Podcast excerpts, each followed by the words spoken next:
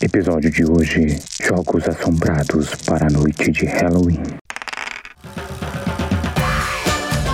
Bem-vindo ao Isso da Jogo, podcast semanal que traz listas de jogos de tabuleiro que não tem lá muito compromisso com a verdade.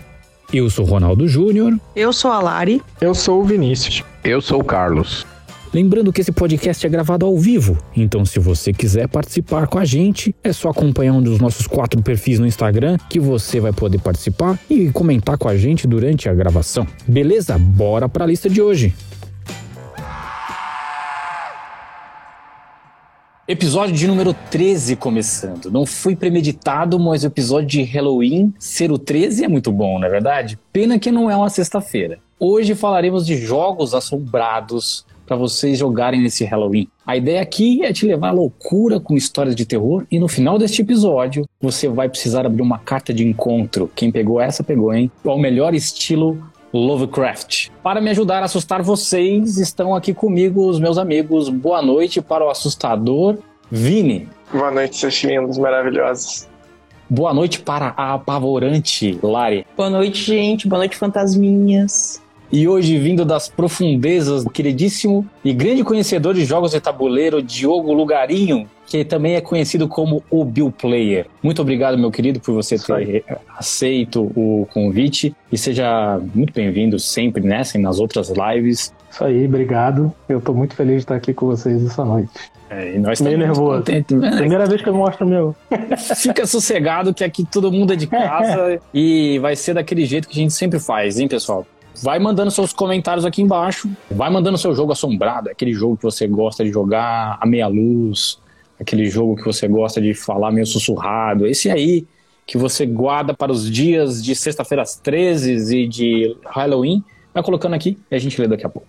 Certo? Vamos começar? Vamos começar por Lari? Oi, gente, vamos matar a saudade, então, né? Escolhi dois jogos, um bem oposto do outro no quesito dificuldade, no quesito entrada, não sendo entrada. Mas o primeiro jogo que eu vou falar então é o Voodoo, um jogo muito fofinho, que eu recomendo muito pra galera aí que vai reunir a família nesse feriadão. O Voodoo é um jogo de 3 a 6 jogadores. Eu acho que o único defeito dele é não ser para dois jogadores.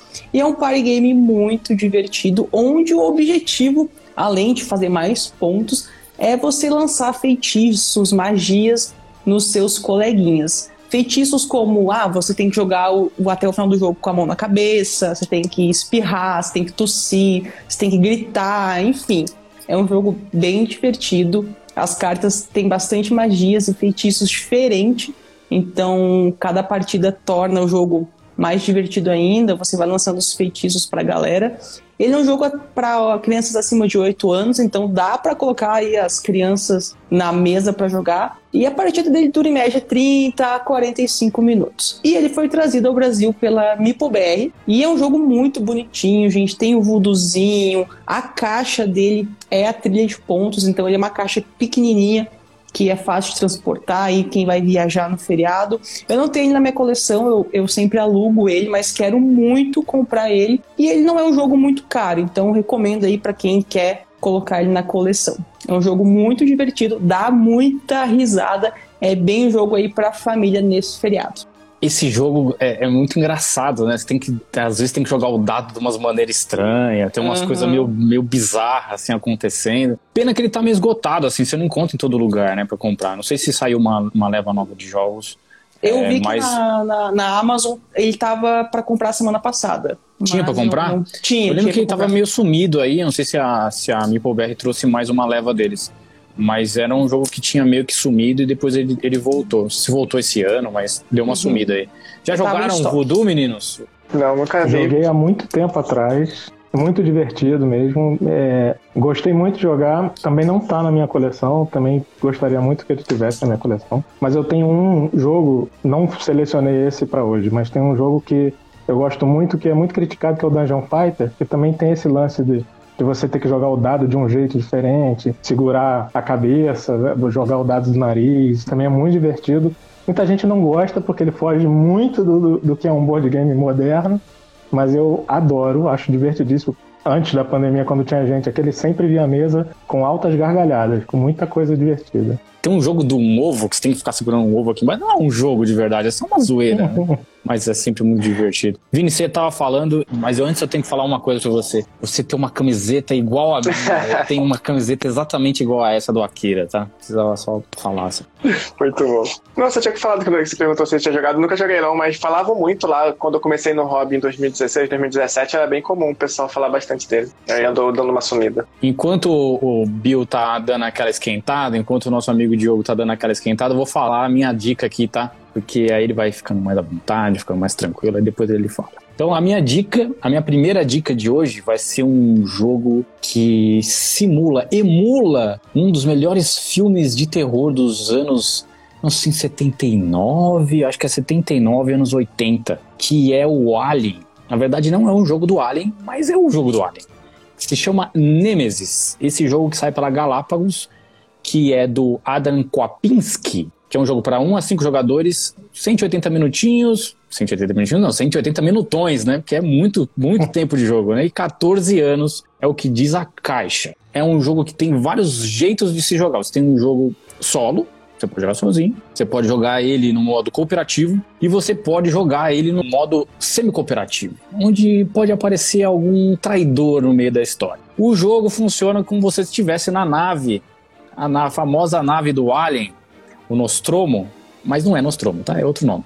Porque eles não têm os direitos sobre o jogo do Alien, então eles colocaram outro nome. Mas é a mesma coisa, tá? Até os bichos é igual. É que tem a intrusora, né? Que o nome é intrusora, mas no caso não é, não é o Alien, né? Ou o xenomorfo, né? Que não é a mesma coisa. Mas é a mesma coisa. Aí você pega a miniatura e fala, é o Alien. Enfim, o jogo se passa dentro da nave e o seu objetivo é tentar fugir desse bicho. O bicho tá te caçando lá dentro. E aí você vai no melhor estilo Dungeon Crawler, descobrindo lugares e fazendo pesquisas lá dentro, procurando itens e tentando resolver as missões. O legal do jogo é que em algum determinado momento você pode se deparar com um dos jogadores sendo um traidor e o cara tentando te matar. Ou a missão dele é fugir e se ele precisar fugir e deixar você pra trás, ele vai deixar. Então, essas sacadas do jogo é que fazem ele ser muito interessante. Assim, eu sou muito fã do, da franquia de Alien. Pra mim é a maior de todas as heroínas do cinema, a tenente Ellen Louise Ripley. Se você não conhece ela, você deveria conhecer a Sigourney Weaver no melhor modo motherfucker que põe pra quebrar tudo. Então, fica aqui a dica dupla do jogo Nemesis e também do filme Alien, o oitavo passageiro. Cara, eu joguei você- muito Alien no Nintendo, no Nintendinho. Eu amava aquele jogo, amava, amava. Então você conhece a nossa querida Tenente Ripley. Maravilhosa, né? Vocês já jogaram, meninos? Então, assim, quando você tava falando na hora, eu lembrei do, do board game que é Alien Legendary, que tem uma pegada semelhante. Eu quase trouxe ele, inclusive. Tá, É um deck builder cooperativo, onde todo mundo tem que tentar sair vivo da nave e tal, não sei o quê. Só que se algum aliado morrer, ele vira Alien e vai jogar com o tabuleiro contra os jogadores. É bem bacana também. Eu, eu já joguei, eu tenho, eu confesso que eu financei lá no Kickstarter. Lá no comecinho eu descobri que ele tinha as miniaturas incríveis. Eu falei, esse jogo vai ser bom pelas miniaturas. Eu falei, galera da Polônia fazendo miniatura, jogo, eu falei, vou arriscar. Paguei bem mais barato, cara. Você não tem ideia. Paguei Pois algo é. em torno de 70 libras, que na época devia ser uns 300, 400, 350, 400 reais. E ele foi incrivelmente bem feito. Não escolhi ele, mas eu montei um muralzinho aqui atrás de mim, com alguns jogos que eu poderia ter escolhido, mas não escolhi. E ele tá aqui atrás de mim, ó. Ah, olha só. A caixinha dele aqui. Botei ele ali, porque eu acho incrível. Também sou muito fã da, da franquia. Esse jogo superou todas as expectativas que eu podia ter. Quando eu olhei que eu, que eu falei, Nemesis, mas devia ser Alien, e ele chegou com o pé na porta. É incrível o jogo. Se o pessoal não conhece, os- o Adam Kwapinski é o mesmo criador de Lords of Hellas. Que é um jogo também de grandes miniaturas lindas que você olha que você monta na mesa e assim, rapaz, que que é esse jogo? O jogo não é tudo isso, assim, eu acho ele muito caro, não É. mais do que o Nemesis, porque o Nemesis realmente é uma facada ou talvez uma porrada de intrusor em você, mas o Elas também é muito caro, né? Na verdade, os jogos que saem Sim. com miniaturas geralmente são caros, mas esses dois particularmente são bem fora da curva. Assim. Também as miniaturas são maiores, né? Então isso talvez Sim. mude também o aspecto de preço, né? A fabricação é um pouquinho mais complicada, porque ele consegue fazer menos peças na mesmo, no mesmo molde de, de injeção de plástico. Então fica mais caro mesmo. E Hum. mais detalhado, e as, e as miniaturas são muito São detalhadas. muito detalhadas, O Lord of é. Hellas que você está comentando, ela ele tem miniaturas que você vai compondo durante o jogo. Então, é uma miniatura em quatro partes, em cinco, em quatro partes, se eu não me engano. E você vai e faz a base dela, e depois, com- conforme você vai construindo os recursos e adquirindo os recursos, você vai aumentando ela, você constrói uma segunda parte. É, você vai meio que É um jogo aumen- muito- vai ampliando né, a miniatura. Vai ficando- Isso. Vai ganhando mais poder. Quanto mais complexa ela tiver, eh, mais poder você tem para pontuar no jogo. né? É muito bacana também. Também tem, também financiei na mesma coisa quando eu vi. Eu, Os preços aqui são sempre muito salgados, né? O É, se você que não tá acostumado, você encontra ele mais ou menos uns 900 reais hoje. Então, se você puder, alugue. Essa é uma dica, deixa aqui. Se você puder, alugue, não compre. Agora, já que você estava falando, eu quero ouvir a sua dica, meu querido Diogo.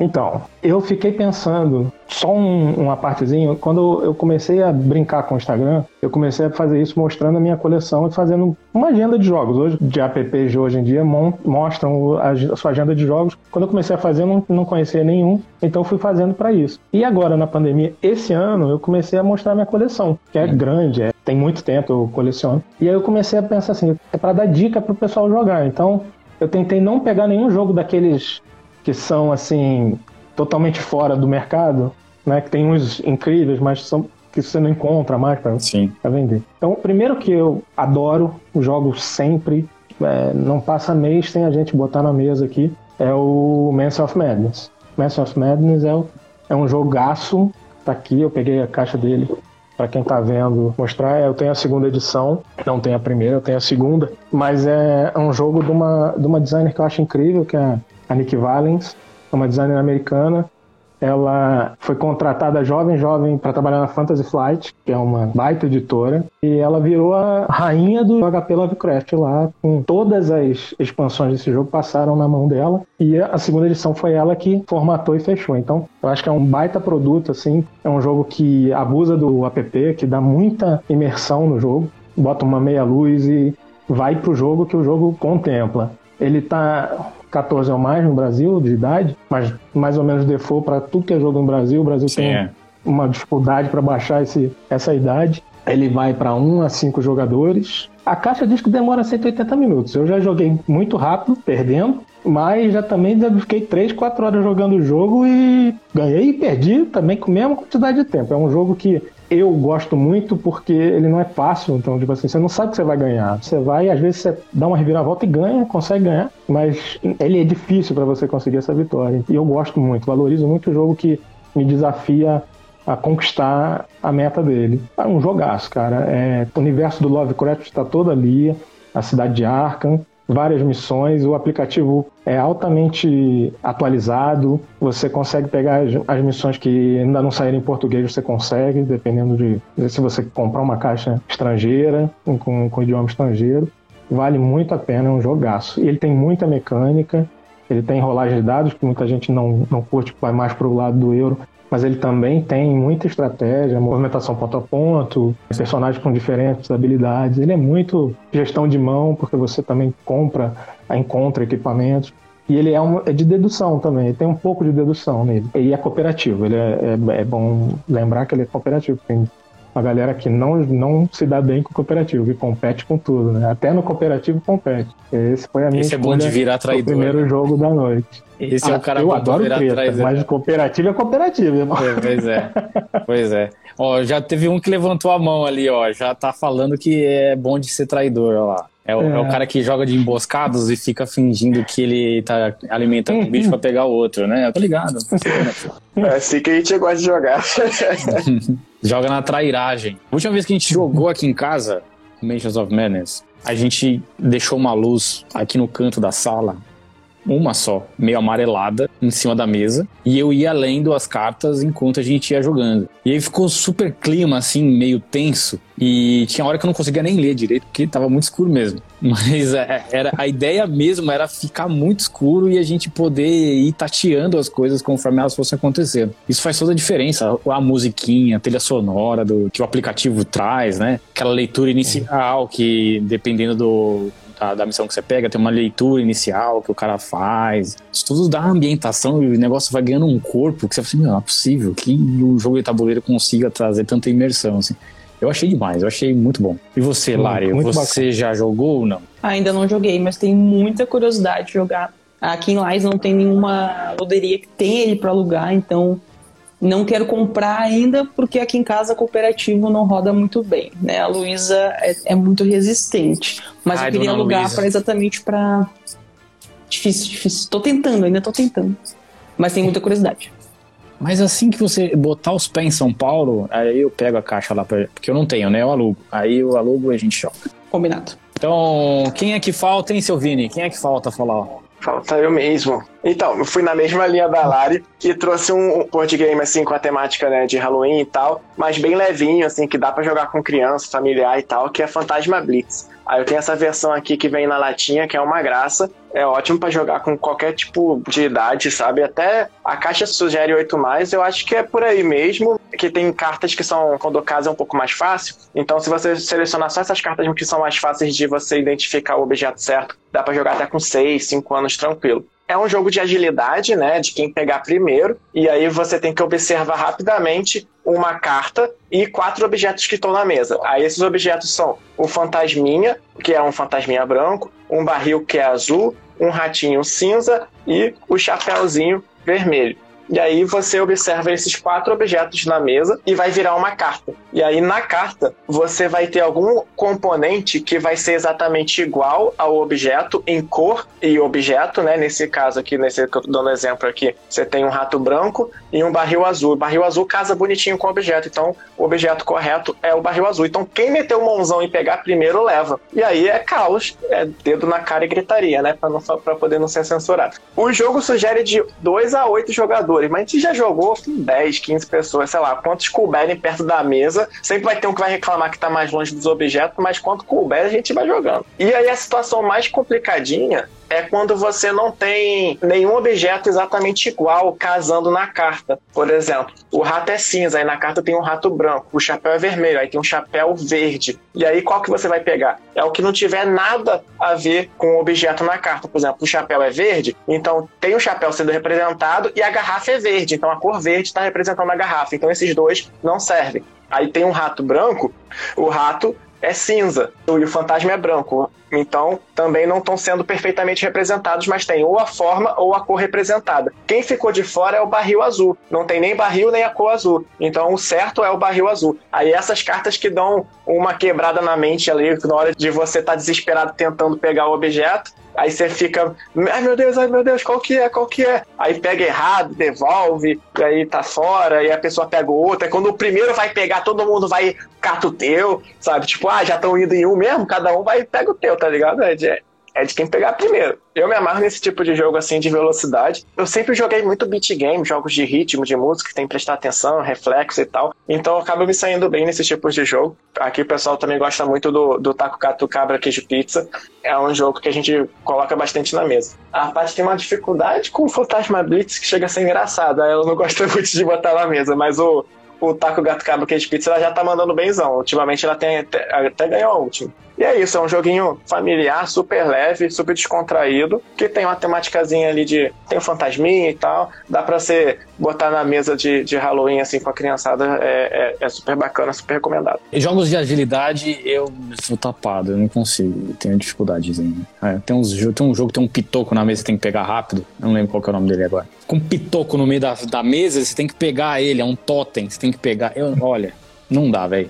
É, esse daí não ia conseguir se jogar. Que taco gato, cabra, queijo, pizza, não dá também. Eu já quase quebrei um dedo uma vez. Não tenho a menor habilidade para jogar esse tipo de jogo. Eu, eu nem dirigi, eu dirijo, gente. O que vocês querem dar para mim jogar um negócio de agilidade? E aí, Lari, conta aí pra mim se você já jogou, se você gosta desse tipo de jogo. Eu adoro esse tipo de jogo e pra mim foi a melhor narração aí de, de jogo da temporada foi do Vini falando do Blitz.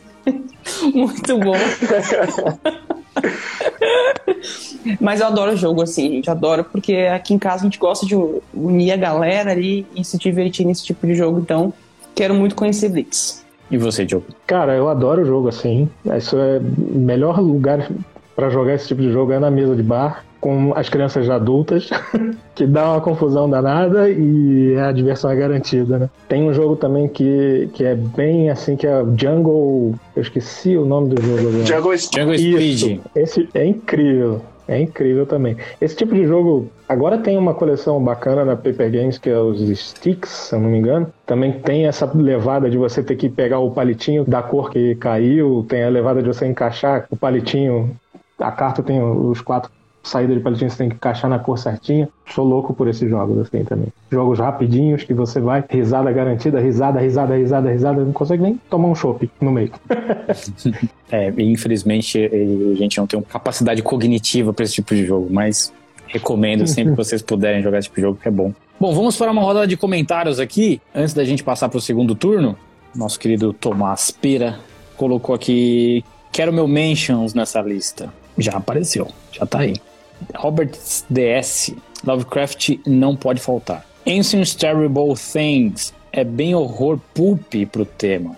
Recomendo muito o Betrayal at Baldur Gate, que é um jogo que, se não me engano, não tem uma edição nacional, né? Ou tem? Acho que não, né? Não, ele comenta logo embaixo que queria que viesse pro Brasil. Pois é, não leu o resto do comentário, aí fica nessa. Não entendo porque ninguém traz logo aqui pro Brasil. Imbecil não leu o comentário inteiro. Dungeon Fighter é show, disse o Yuri. Minha dica de jogo de Halloween apareceu aqui no episódio de jogos para quando não tem luz, que é o Mysterium. Pra alegria do Yuri. O Yuri que adora muito Mysterium, é o jogo favorito, é o jogo de cabeceira dele. Fala sempre do Mysterium, né, Yuri? Deixa aqui seu comentário para a gente ver o quanto de amor você tem por esse jogo. A Tali, das jogatinas da Tali, colocou: Joguei o jogo do ovo na Ludus há muitos anos atrás, muito divertido. É esse mesmo. Lá na Ludus que eu joguei. Lá pitomba no meio das, dos braços e perna. É um inferno jogar aquele troço, mas eu sempre dava muita risada. Mansions of Madness também é, mas esse clima é mais tenebroso. Falando em jogos de franquia sem licença, In Between é maravilhoso. Eu joguei Alien 3 no Super NES, gostava bastante disso o Roberts DS. Tem um jogo do Alien que poderiam trazer para o Brasil, Alien Another Glorious Day in the Corpse. Tem vários jogos da franquia Alien que nunca apareceram por aqui. Mansions of Madness muito bom, bem imersivo. Para mim sempre dobra o tempo dos casos. É assim, esse é um probleminha, porque no aplicativo ele tem um timer. E se você demora muito para você resolver o caso, ele começa a mandar bicho na sua cabeça. Então não pode demorar muito. Adianta você ficar fazendo loot no jogo inteiro para você ficar todo fortão, chega no final você se ferra. Ainda não foi apresentado ao Mansions of Madness It's Ripple in Travel. Assim eu até tentaria outra vez, disse a Paty. Olha lá, ó. tenta desse jeito. Fala para esse sujeito aqui do lado fazer direitinho, colocar umas luzes, um padre no canto rezando para dar aquela climatizada gostosa.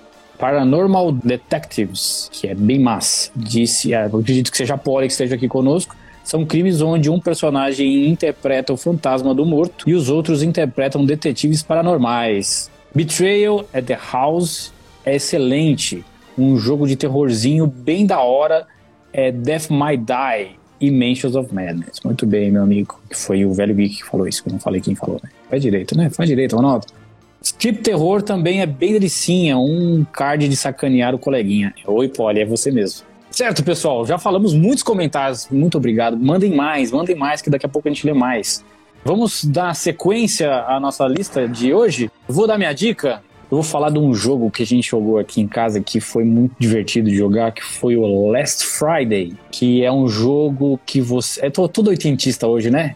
Eu já falei do Alien, agora eu vou falar do Sexta-feira 13, mas também não leva o nome de Sexta-feira 13. Tudo pensado aqui hoje, hein? Mentira, pensei nada disso. Mas a ideia era trazer um jogo que melhor lembrava a minha infância de filmes, assim, e eu gosto muito desse, desse da franquia do Sexta-feira 13, Apesar de depois ter ficado bem desgastado, mas eu sempre assistia, sempre parava na Band para assistir esse filme. E esse jogo me lembrou o clima do filme, algumas coisas assim. Por quê? Primeiro de fazer a ficha técnica, porque eu tô fazendo tudo errado hoje. Então vamos lá. O jogo é para 14 anos ou mais, tempo de partida 120 minutos, mas não é 120 minutos. Participantes de 2 a 6 o designer é o Antônio Ferrari e o Sebastiano Fiorillo. E a editora é a Sherlock S.A. E o que, que se trata o jogo? O jogo é no melhor estilo filme dos anos 80. Uma das pessoas vai ser o assassino, o Jason, e você tá caçando os campistas. Porque todo filme do, do Jason é um pessoal no meio de um, de um mato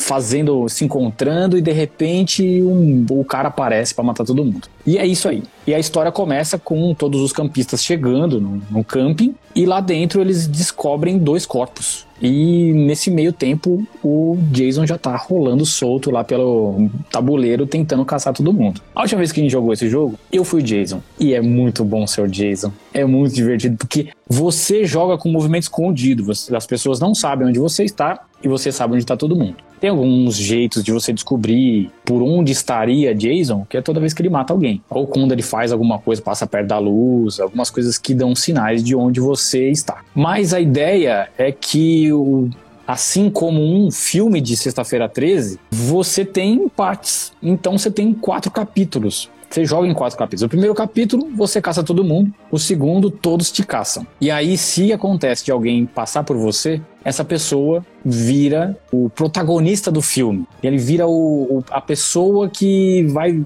tem que te matar no final, do, no final da história. No terceiro capítulo, você tenta matar este protagonista da história. E se você conseguir matar ele, o jogo acaba imediatamente. No quarto capítulo, o protagonista tem que te matar. Todo mundo tem que te ajudar, você já não consegue matar ninguém e o protagonista tá ali tentando te pegar. Então todo mundo vai meio que te cercando para você ser alvo fácil e derrotado pelo protagonista. Olha, foi por um tris. Foi por um triz, mas eu consegui ganhar na, na, última rodada, assim, tava todo mundo me cercando. Parecia aquela cena do clip thriller, onde vai todo mundo chegando muito perto, assim, todo mundo muito perto, muito perto, muito perto. E no fim das contas, eu consegui me salvar. Foi muito divertido. É, não para eles, para mim foi. mas é, foi muito legal, assim, porque a sensação de você ir jogando e tentando meio que se desvencilhar e ficando muito próximo de, de ser derrotado é muito divertido, assim, de você simular isso numa, num tabuleiro. Fica a dica aqui do Last Friday. Não sei se vocês já jogaram esse jogo, mas se não jogaram, façam isso. Diga aí o que, vocês acham, se já jogaram, se não jogaram. Não joguei ele, mas fiquei muito curiosa. Ele não dá para dois. Dá para dois, mas sim, esse é, um, esse é um ponto que é importante falar. Dá para jogar de dois? Dá mas é muita coisa para a pessoa que não for o Jason acompanhar, porque você uhum. vai ter que jogar com todos os campistas. Uhum. E você fica controlando todos os outros cinco campistas ao mesmo tempo, vai dar um pouco de trabalho. Mas dá para jogar. Idealmente, é legal jogar com pelo menos quatro campistas. Então, com cinco pessoas, vai sobrar um, você movimenta um a mais ali. Todo mundo ajuda a fazer. Com seis, roda tranquilo, cada um pega o seu e vai que vai. Mas com, com cinco jogadores dá tranquilo também. Para baixo disso, eu já acho que pode ser que fique um pouco mais complicado. Mas vale muito a pena. Joga com mesa cheia, que é sucesso. Você não precisa jogar todos os capítulos no mesmo dia, você pode jogar o primeiro, para outro dia você joga o segundo. Mas o legal é você separar o dia para fazer isso, como foi como a gente fez. E vale muito a pena. Já jogou, Diogo? Não, não joguei não. Tem, tinha muita curiosidade com ele e você atiçou ainda mais essa curiosidade aí, com, falando dos capítulos, eu, eu fiquei bastante curioso para jogar. E é engraçado esse negócio que você falou que você joga com, se for jogar em dois, você controla os campistas todos e o outro controla o Jason. Engraçado que isso me lembrou muito aquela mecânica de Overlord, né? Que você tem um jogador que controla todos os inimigos uhum. e o outro jogador é, e os outros jogadores se dividem para para controlar os, os heróis da, do jogo, no caso. Uhum. Me lembrou muito essa mecânica, fiquei mais curioso ainda para ver como que funciona invertido. O Overlord, você controlar só um no Overlord e os caçadores serem os sobreviventes, né? Serem todos controlados por um só. Fiquei curioso para é. experimentar isso para dois aí. Fica difícil para a pessoa que joga do outro lado, porque é muita coisa para você controlar. Então você vai tem, se bem que assim, né? Se você domina mais ou menos o tabuleiro, sabe mais ou menos como ele funciona, não é tão difícil assim, é óbvio que não. Não é mais fácil do que se você jogasse com todo mundo. Né? A recomendação para jogar com mesa cheia, que é mais legal. Fora que é mais divertido também, né? Todo mundo interagindo. Sempre. Aí sempre tem um que faz um movimento errado, aí o Jason vem, e aí já era. Vini, já jogou, Vini? Sim. Cara, teve um evento numa luderia que eu fui que tinha, eu não lembro a editora, que a editora tava fazendo a apresentação de vários jogos dela e aí você ganhava um ticket para concorrer ao sorteio para cada jogo que você testava. Eu queria ter testado nesse dia, mas acabou, fui testando outras coisas, fui jogando outras coisas, a mesa desse estava sempre cheia, acabou não dando. E eu nunca tive outra oportunidade de jogar, né? Mas eu quero conhecer sim, fiquei interessado. Fechou. Quando todo mundo, quando vocês vierem do Rio e quando a Lari vier de Santa Catarina, a gente faz uma noite de Last Friday. Inclusive, já reservamos Airbnb ontem pra, pra janeiro. Tem que passar que as tá datas esquen- pra gente casar com a Lari de, de poder Tá ir também. esquentando, tá esquentando esse rolê aí. Gosto assim. Vamos Quem é que conversar vai aí, agora? Vini. Vamos pra ver se a gente consegue fechar as É, datas e. isso aí.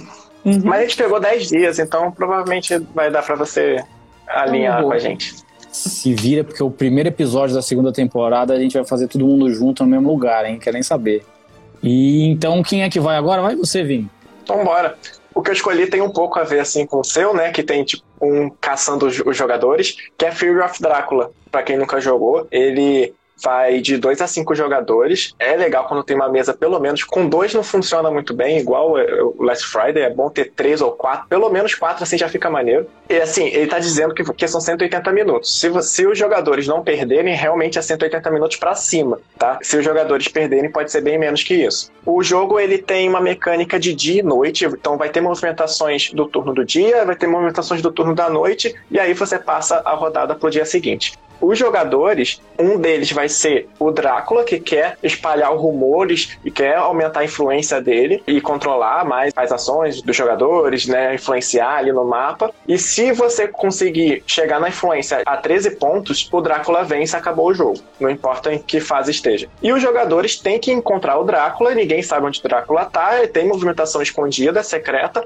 Os jogadores conseguem ter pistas também de onde o Drácula tá passando. Você consegue saber em que continente tá, em que região do mapa tá. Então você consegue ter pistas e consegue ir cercando ele aos poucos, mas é bem difícil no começo. Por isso que o jogo é bem demorado. Porque as pistas vão facilitando, você vai cercando e vai conseguindo ter uma conclusão, assim, mais ou menos de onde ele tá. E você consegue ir cercando ele a ponto que os jogadores conseguem fechar, encontrar ele e aí ter o combate. E o combate é decisivo. Quando tem um combate, se o Drácula matar os jogadores, o Drácula também ganha. Se os jogadores matarem o Drácula, os jogadores vencem. Mas é bem difícil. Eu joguei uma vez só, eram uns quatro na mesa, e foi bem legal. Gostei bastante, apesar de ter demorado umas três horas ali, umas duas horas e meia, três horas. Bem cansativo no final, mas assim, é recompensador, sabe? Quando você encontra e tem o combate, é bem bacana. Não joguei, eu sei qual que Não é. joguei. Se não me engano, o Carlos tem esse jogo. Tenho curiosidade. Eu também não joguei, não. Acho o jogo lindíssimo. O, o movimento secreto é uma coisa que eu gosto de jogar desde lá de trás, quando tinha o Mr. X no Interpol. Já era interessante, imagina com essa quantidade de novos elementos que tem.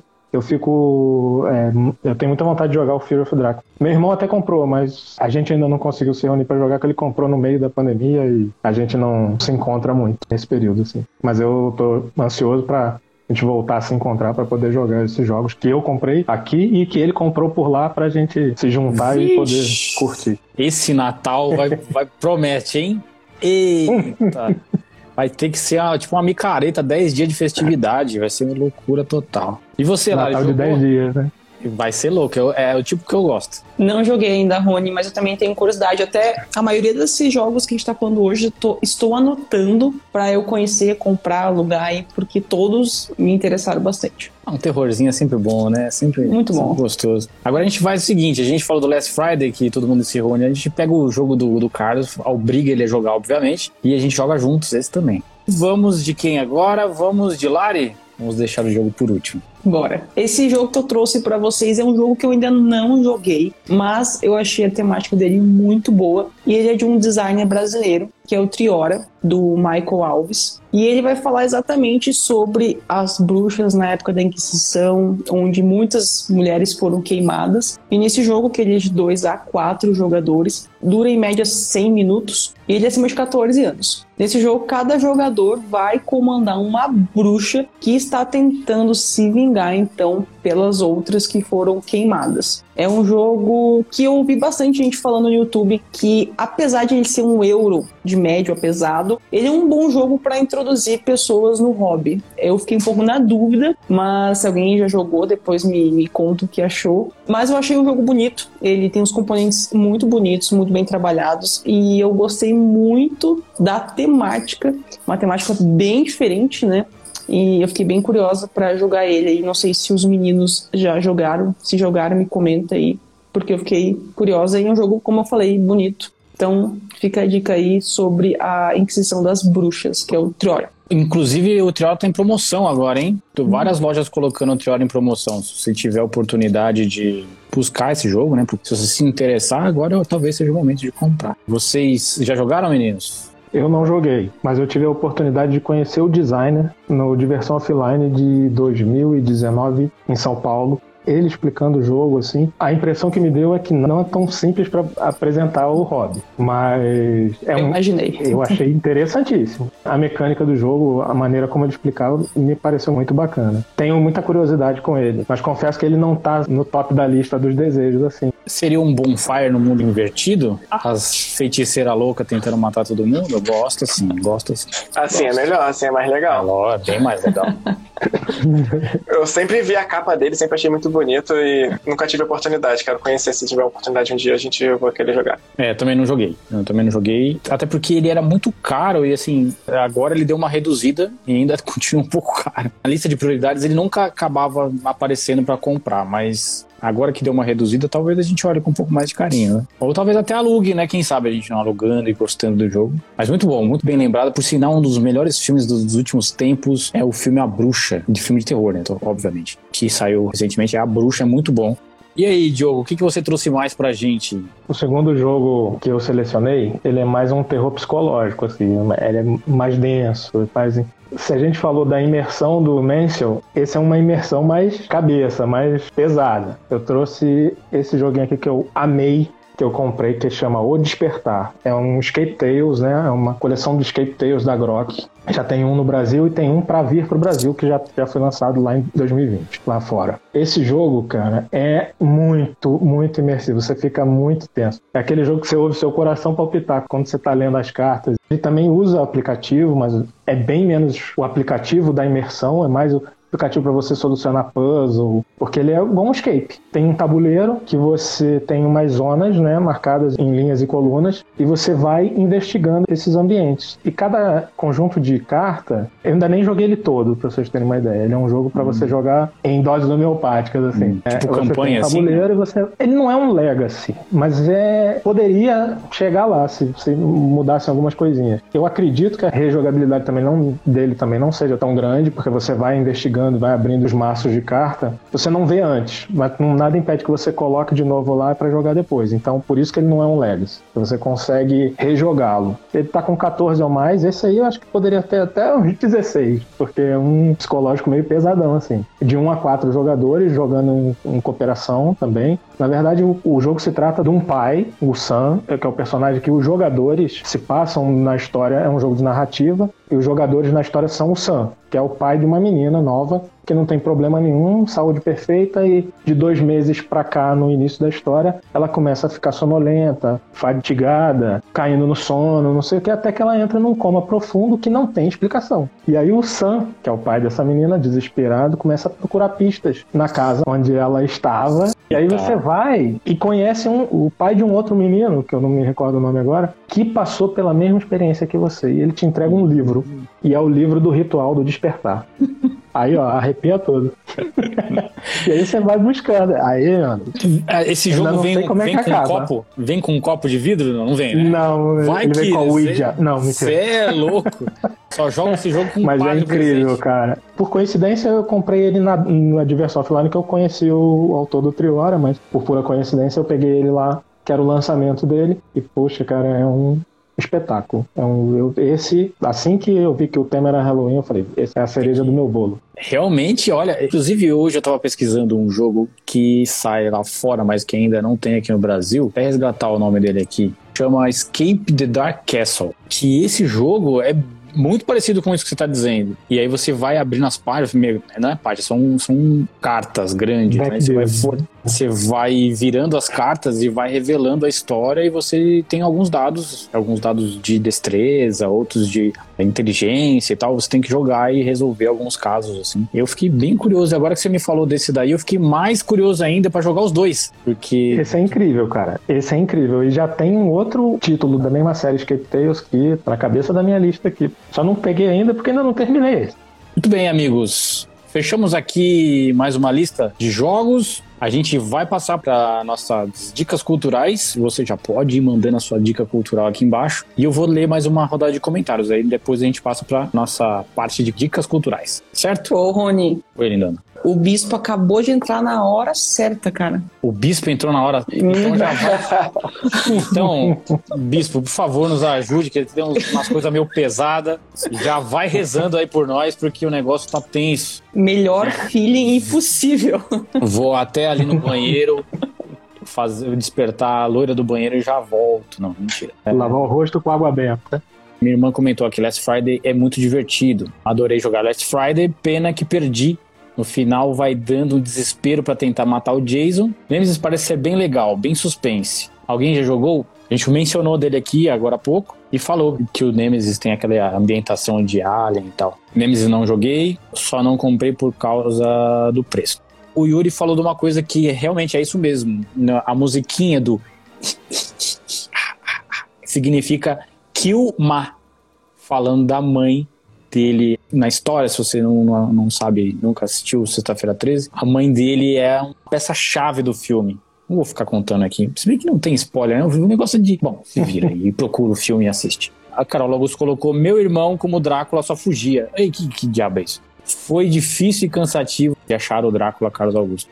E aí a Carol Augusto também comenta que Bonfire é bom. E o Meeple Travel fala que não gostou do Bonfire e que gosta de Zombicide. Aí brilha o olho do Diogo, que tem a coleção do, do Zombicide. Talvez ele tenha um pedaço da camisa dos criadores. É o cara que é uma, uma loucura. Tem tudo, tudo e mais um pouco de Zombicide. Aí o Yuri já mandou a dica cultural dele, eu vou segurar aqui, não vou ler agora. A gente lê depois no final, quando a gente der as nossas dicas, que aí a gente vai juntando, acumulando mais. Você que está ouvindo aqui a gente, manda sua dica cultural. Que filme você assistiu? Que série você quer recomendar? Livro, quadrinho, música. Escreve aqui que a gente lê daqui a pouco, tá? Vamos começar por quem? Por Diogo, que foi o último e vai o primeiro. Dica cultural, eu pensei em duas, dois tipos de dica. Um que aproveito o máximo dentro da minha casa, que é ver filme, ver série e tal. Então eu recomendo que pro Halloween desse ano você veja o clássico Frankenstein, o clássico de 31, que é um filmaço preto e branco, no melhor estilo Boris Karloff, que é um filmaço, um show de cenário, um show de jogo de câmera, que você vê o monstro por uma perspectiva que, para mim, ninguém nunca conseguiu reproduzir, nem o do De Niro, depois que também foi bem bacana. Para mim, nenhum deles vai. Então, esse é o filme que eu recomendo. É um clássico do Frankenstein. E se você não é chegado nos clássicos, que eu também gosto e a gente tá falando de anos 80 aqui, eu também separei uma quantidade de filmes aqui da Casa do Espanto, que é aquele terror cômico que a gente adora dos anos 80. Adoro, então, adoro. Eu tenho, adoro. eu tenho os quatro para indicar. Eu acho incrível. É difícil achar, não sei onde encontrar hoje, a não ser no YouTube, talvez. Mas A Casa do Espanto é o filme de terror dos meus 13 anos com medo de dormir depois. Esse que é aquele terror cômico. Ele e Evil Dead. Se alguém tiver a chance de ver Evil Dead, não perca. Muito Principalmente bom. as continuações, porque o primeiro ele tenta ser sério. Mas as continuidades são melhores ainda porque ele se cracha, porque ele não, não consegue ser sério. Então, pois é. São, é, são o ator não assim consegue que... ficar muito sério, né? Não consegue, né? Ele é o, ele é o Cigano Igor. É Cigano do, Igor. Do, do, filme de terror dos anos 80 e 90, né? Mas é incrível, são incríveis. Essa é a minha dica de filme. Posso dar mais uma dica? É, pode ser agora ou pode ser depois no final. Manda, manda bala, fala aí. Então, é do Rio, Vini, em Petrópolis, agora no dia 31 de outubro, vai ter um, um centro cultural lá que é muito maneiro, que chama A Casa de Petrópolis. Essa casa é uma casa do, de 1879, mais ou menos, e essa casa, quando você vai conhecer a cidade de City Tour, ela é a casa dos sete erros. Então já é um jogo olhar para casa. Você passa na rua e a arquitetura que eles colocam como arquitetura eclética. Ele usa todo tipo de arquitetura, só que ele tem dois frontões na casa, assim, e cada lado você tem um, você tem três janelas, no outro você tem duas janelas. Você encontra sete erros nessa casa, que já é por si só um ponto turístico de Petrópolis. E no dia 31 de outubro, de 11 às 17 horas, vai rolar um Viva la Vida lá, que é um festival mexicano do Dia de los Muertos, que você vai poder pintar caveira se você quiser. Você vai ter as barraquinhas, vai ser tudo no jardim, no espaço aberto da casa, com comidas típicas mexicanas que eu adoro. Então, é, é uma outra coisa que eu peguei no Instagram, porque eu vou passar o feriadão lá, e falei, pô, eu não posso perder. Eu acho incrível esses negócios. Quem estiver ouvindo, for do Rio, quiser dar um pulo na região serrana, na cidade de Petrópolis, passar o dia 31, se não me engano, é domingo, de 11 às 5 da tarde tem esse festival. Certo, belas dicas. Eu vou falar minha dica, que a minha dica é meio sem graça. Mas eu vou falar. Porque na semana passada eu dei a dica do livro Duna, que é um dos meus livros favoritos da vida. E eu fui assistir o filme Duna. Então a minha dica é assistam o filme. O Denis Villeneuve conseguiu transformar a ambientação de Arrakis, né, que é o planeta desértico. Ele conseguiu transformar aquilo naquilo que eu sempre imaginei, que fosse uma similaridade com o Oriente Médio, com uma ambientação muito próxima daquele mundo árabe, assim. Ele consegue trazer isso, apesar de ser um outro planeta, com pessoas diferentes e tal, mas ele consegue trazer isso, seja na trilha sonora do filme, no, no ambiente do filme, que é apoteótico, assim, é um negócio absurdo. Assistam no cinema se vocês puderem. Vão em salas que se preocupem com o distanciamento social mas não percam a oportunidade de ver esse filme no cinema, porque ele realmente. A experiência de ver esse filme no cinema é, faz toda a diferença. Assistam Duna, recomendo demais. Aconteceu uma coisa muito interessante que a gente assistiu o filme em duas partes, porque na primeira vez que a gente foi assistir o filme, o projetor quebrou. Eu saí puto do cinema porque eu tô esperando esse filme há dois anos. Eu saí revoltado, assim, como assim? Eu dois anos esperando esse filme, eu não vou conseguir assistir ele hoje. Aí no outro dia a gente foi em outra sala e conseguiu assistir o resto do filme. Valeu a pena assistir uma vez e meia, porque realmente é muito bom. Mas assim, já dou logo um spoiler: o filme não tem fim, porque ele chama Duna Parte 1. Se você vai esperando ver o final da história, não vai ter final da história, né? Pelo amor de Deus, chama Duna Parte 1 ele vai acabar de uma forma assim. E agora? Porque tem o parte 2. Beleza? Essa é a minha dica Duna, o filme do Denis Villeneuve. Quem vai agora? Vamos de Vini e suas animações, ou sua dica cultural?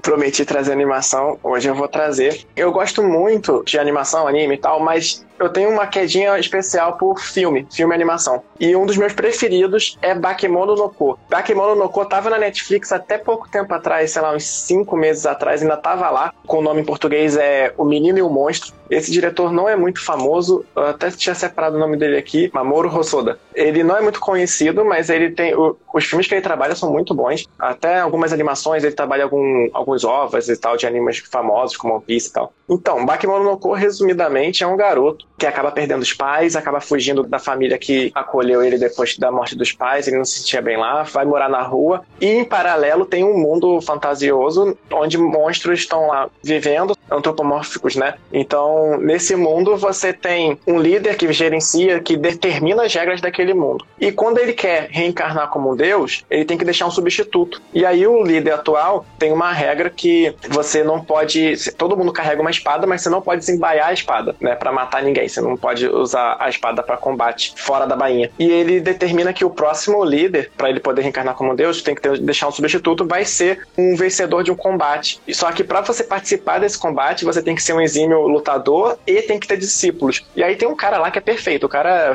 é, lava, passa e cozinha, tá ligado? O cara é exemplo de, de cidadão honesto que trabalha, que é o melhor lutador do reino, tem uma caralhada de discípulo e tal, e tem outro lá que é o mais qualquer coisa da parada, só que ele luta muito bem, só que ele não segue muita regra, ele é meio despirocado, não tem discípulo porque ele não consegue manter nenhum estudante consegue ter aula com ele, porque ele, é, ele não consegue ter didática nenhuma. Ele passa por esse moleque numa das ruas de Tóquio lá, ele fala: Ah, gostei dos seus olhos, né? Tem os mesmos olhos que eu tinha quando era mais jovem. Se tu quiser ser meu discípulo, tu me segue. E aí, numa outra situação, depois eles se esbarram de novo, ele tá fugindo da polícia para não voltar para casa, ele acaba vendo de relance esse mesmo monstro e segue ele, acaba parando lá no mundo de fantasia e tal, e é proibido ter humano lá. Só que o líder, ele passa pano para ele e deixa ele ter o garoto como discípulo. Ele falou: eu não, pedi que tivesse discípulo, então ele tem um discípulo. Enquanto ele tiver um discípulo, o garoto vai morar aqui, enfim. E aí acaba que a trama gira em torno da interação entre eles dois. O que eu acho mais legal nele é que tem um ponto lá que parece que acabou o filme. Aí se você der pausa, tem mais 40 minutos de filme. Meu Deus, gente, o que, que tem de trama ainda? Então é muito bacana porque ele não só se resolve de maneira que você espera, sabe? Tipo, ah, tá, beleza, acabou aqui, show. Não, o, ele continua a trama, continua se desenvolvendo e melhora muito esse final, assim, sabe? É, é, o que deixa o filme bom, é justamente esses 40 minutos a mais ali, que não fica naquele mais do mesmo que você já era de se esperar que fosse acontecer, entendeu? E é esses 40 minutos finais que são o, o plus do filme, que eu acho incrível. Eu já assisti, no mínimo, seis vezes, no mínimo, assim, por baixo. E assim, super recomendo, falei pra caramba porque eu gosto muito dele. Assim, Lari, você não sabe, mas eu recebi milhares e milhares de mensagens. Cadê a Lari? Onde foi parar Lari? Lari está aqui conosco novamente. Então, Lari, fecha com chave de ouro, manda sua dica. Voltei, gente. Então, é só uma observação que aconteceu com a gente também na estreia de Harry Potter Parte 2. Acabou os ingressos, era pré-estreia meia-noite, a gente entrou no cinema, não tinha mais lugar, e do nada, na metade do filme, acabou a luz do cinema. Eita. E daí a gente foi descobrir quem não tinha conseguido ingresso conseguiu quebrar o cadeado e desligar a chave do cinema. E uma coisa que eu não sabia é que esses filmes digitais hoje em dia não tem como passar para frente. Então a gente teve que ver tudo. Foi muito triste para mim ter que ver tudo de novo, metade Imagina. do Harry Potter. Ah, Mas foi uma coisa muito interessante porque a galera recalcada lá que não conseguiu ingresso. Enfim, foi um, só uma observação aí na história. Pessoal que aperta dizer, é, deixa pra lá. Fala, segue. Enfim, gente, até tinha pego um livro aleatório, muito bom, mas que não tem nada a ver com o tema, que era esse rosinha aqui bonitinho. Mas eu resolvi entrar no Halloween mesmo. E eu já gravei até um vídeo aqui no IGTV falando sobre livros de Halloween. E que é o Demonologista, do Andrew Piper, publicado pela Dark Side. É um livro muito bom, muito bom, mas é um livro pesado, com temas aí de possessão. Ele fala sobre possessão numa criança, né? O pai faz de tudo para salvar a criança, então é um livro muito bom, me prendeu bastante. Tem cerca de 288 páginas, então a leitura flui muito bem dá uns medinhos. Eu não lia ele antes de dormir, eu só lia ele durante o dia, porque a gente fica pensando né, nessas, nessas coisas que acontecem no livro. Mas é um livro muito bom. Fica a dica aí para entrar no clima do Halloween. Se você começar a ler ele amanhã, você termina provavelmente até a noite de Halloween. Muito bom. E Dark Side, sendo Dark Side, né? Uma edição linda, linda, linda mesmo. Quem tá no ao vivo aí tá vendo. Marcador de fitilho, tem desenhos dentro, bem, bem macabros. Vale a pena. Ele, o Andrew tem outros dois livros nessa pegada aí de demônios. Não li os outros ainda, não tenho eles em casa, mas quero muito ler porque eu gostei bastante. E o final dele, algumas pessoas não gostaram, mas eu gostei, gostei do final. Vale a pena, gente, vale a pena aí entrar no clima do Halloween com um livrão de terror. Esse é terror, terror mesmo. E é isso. A gente até comentou, né, Lara, o dia que você colocou o vídeo desse livro, do livro do Exorcista. Uhum. Que é o livrinho pesado, hein? Pesadinho, um né? livrinho pesado, né? Aquela coisa de não- arrepiar não os cabelos da dele. nuca, assim. Não, você tem que ler que nem você falou, tem que ler com o padre na Com o padre presente. da. É, tem que lá. Eu só não falei dele porque eu não estou com ele aqui, eu emprestei pro meu irmão e eu gosto de mostrar, o livro. Mas o Exorcista também é muito bom. Muito bom. Arrepia. Uma dica de quadrinho de terror que eu quero deixar pra vocês é o Uzumaki. O Uzumaki é muito pesado, assim, é meio. Assim, na verdade, ele, ele tem um terror um pouco psicológico, mas ele é meio, meio macabro, assim. Enfim, procurem o Uzumaki. É muito bom. Então vou ler aqui os comentários pra gente fechar o nosso episódio de hoje. Dica cultural que a gente parou no Yuri, que falou do Blue Note, um quadrinho que conta duas histórias muito boas que se passam nos Estados Unidos na época da Lei Seca. A dica aqui do Yuri, um quadrinho que, inclusive, ele fez um vídeo recentemente, hein? Procurem. Falando em dica cultural de Halloween, a série Você, da Netflix. Meeple Travel deu uma dica aqui, Urubus, Urubici. Urubici. Urubici, rapaz, aí fica difícil, né? Eu, eu mesmo com óculos não consigo ler. Aquele friozinho ou friozão. Você conhece lá o lugar, não? Conheço, gente. É uma cidadezinha pequenininha e é linda, linda, linda mesmo. Delicioso e paisagens lindas de tirar o fôlego. De quebra é pertinho da Lari e pode marcar para jogar um board game com ela. Eu não falei que foi o Meeple Travel que deu a dica, né? Mas a gente já sabe que é aquele momento decolar, né, do nosso episódio. Dica cultural de Halloween: dar um rolê no cemitério da Consolação à noite, quando ele tiver fechado. Olha, Yuri, eu sei de uma pessoa que é do Covil dos Jogos, que não passa nem na frente de cemitério, que é o querido Gian. Inclusive, teve na live de aniversário deles, eu coloquei lá, ô Gian, vem aqui jogar, eu espero vocês na frente do cemitério da Consolação, e ele disse que passava nem perto. E pro Travel colocou que tem medo de ler de noite. Não pode ler de noite, não. A Nath colocou. Jean, é gente fina demais, disse o Yuri. Exatamente, ele é muito gente fina mesmo. Meus queridos, temos um episódio, hein? Diogo, foi, foi doído, não foi dolorido? Ou foi de boas? Foi excelente, foi de boas. Então você já está convidado para aparecer bom. outras vezes aqui conosco, sempre que você puder, sempre que tivermos a oportunidade, você estiver disponível, a gente chama você. Agradeço demais a sua presença. Espero você aqui em São Paulo para fazermos os rolês todos. E Sim. obrigado a todos vocês que participaram aqui conosco, mandando seus comentários aqui embaixo. Uh, tivemos a presença da família Augusto hoje, afinal de contas o Carlos não está, mas a irmã dele está aqui. Carola, muito obrigado por você estar aqui com a gente mais uma vez. Se você estiver ouvindo isso no podcast, não esquece de escrever também qual que é a sua dica nos comentários lá no Ludopedia, que depois a gente pode ler aqui nos, no próximo episódio. É sempre legal continuar o papo com vocês. Certo? Aí é aquela lista que eu sempre esqueço. Então vamos lá: Spotify, Deezer, Apple Podcasts, Ludopedia, é, Google Podcasts, na Amazon Music e a gente também está onde, Lari? No coração de vocês. No coração de vocês, estamos sempre no coração de vocês. Muito obrigado por vocês estarem aqui conosco até esse horário, 10 e 19 da noite. A gente se vê por aí. Uma boa noite para você, meu querido Vini. Boa noite, meus lindos. Até segunda que vem para mais um programa.